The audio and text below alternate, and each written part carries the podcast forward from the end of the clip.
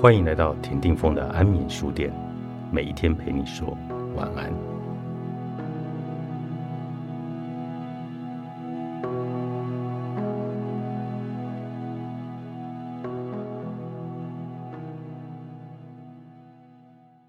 如果往人生目标迈进的过程中，你走到了低潮的谷底，你要先做一件事，先去了解这里真的是谷底吗？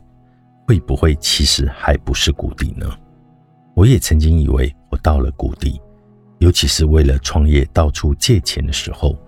可是当我看看家人、孩子、周遭朋友对我的关心，以及我所拥有的一切，再去跟其他悲惨故事相比，我就会知道，这哪叫谷底啊！人生何必如此怨叹？明明比我惨的人还有很多呢。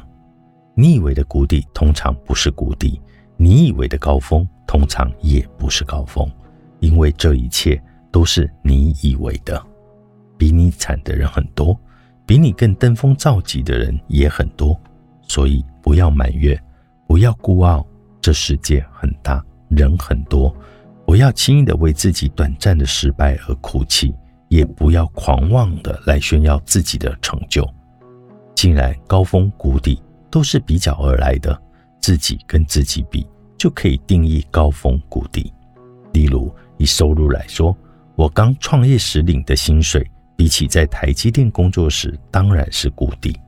可是我创业时亲自拿到客户订单，得到客户掌声，跟在台积电时根本见不到客户，只知道埋头苦干的时候相比，那就是一个高峰了。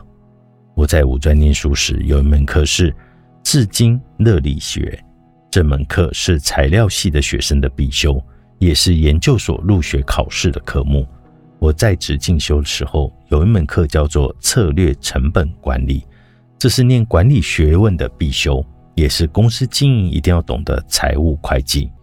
偏偏我的至今热力学至今都是考零分，完全不懂的那种。又偏偏我的策略成本管理课没有修得很好。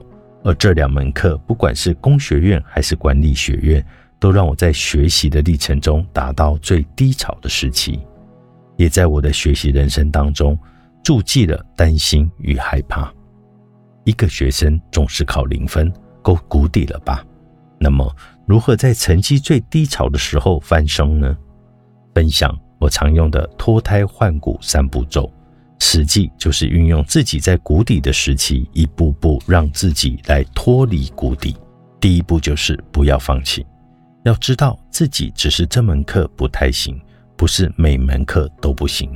就算是课业都不行，人生还是有很多可行。运动、音乐、艺术都是你可行的机会。一定不要放弃自己，不要因为一门课、一件事就来否定自己。当你是一个有梦的人，就会拥有各种可能。第二步，持续改变，即使认真付出，其实也不会马上看见成果。前述的两门课，我都花了一学期到一年的时间，才扭转了过去的成绩。因为没有放弃，所以就愿意投入。经过了持续的投入，我才看见自己的分数慢慢的转好，从零分到十分，从不及格到及格。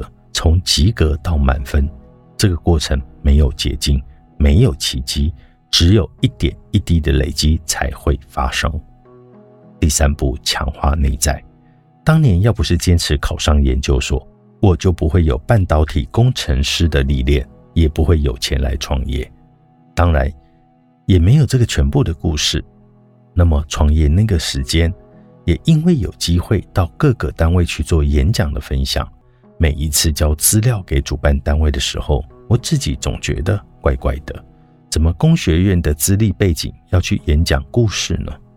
创业六年之后，鼓起勇气报考台大 PMBA，学习了财务管理、成本管理，当然也强化了策略管理、创新管理、组织管理等等课程。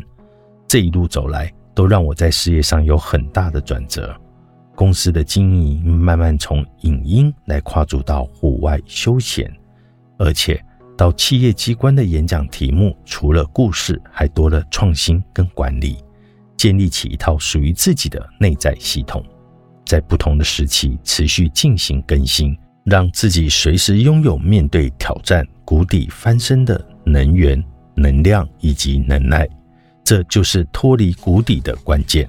谷底翻身这件事情十分不容易，就像玩大富翁桌游，有时候需要翻机会牌、命运牌，才有机会脱离破产坐牢的困境，回到起点重新开始。但真实的人生没有机会天天翻牌，绝大多数还是得靠我们的双手去做，双脚去走，才能够突破现况。把自己活成好故事。作者黄瑞仁，彩石文化出版。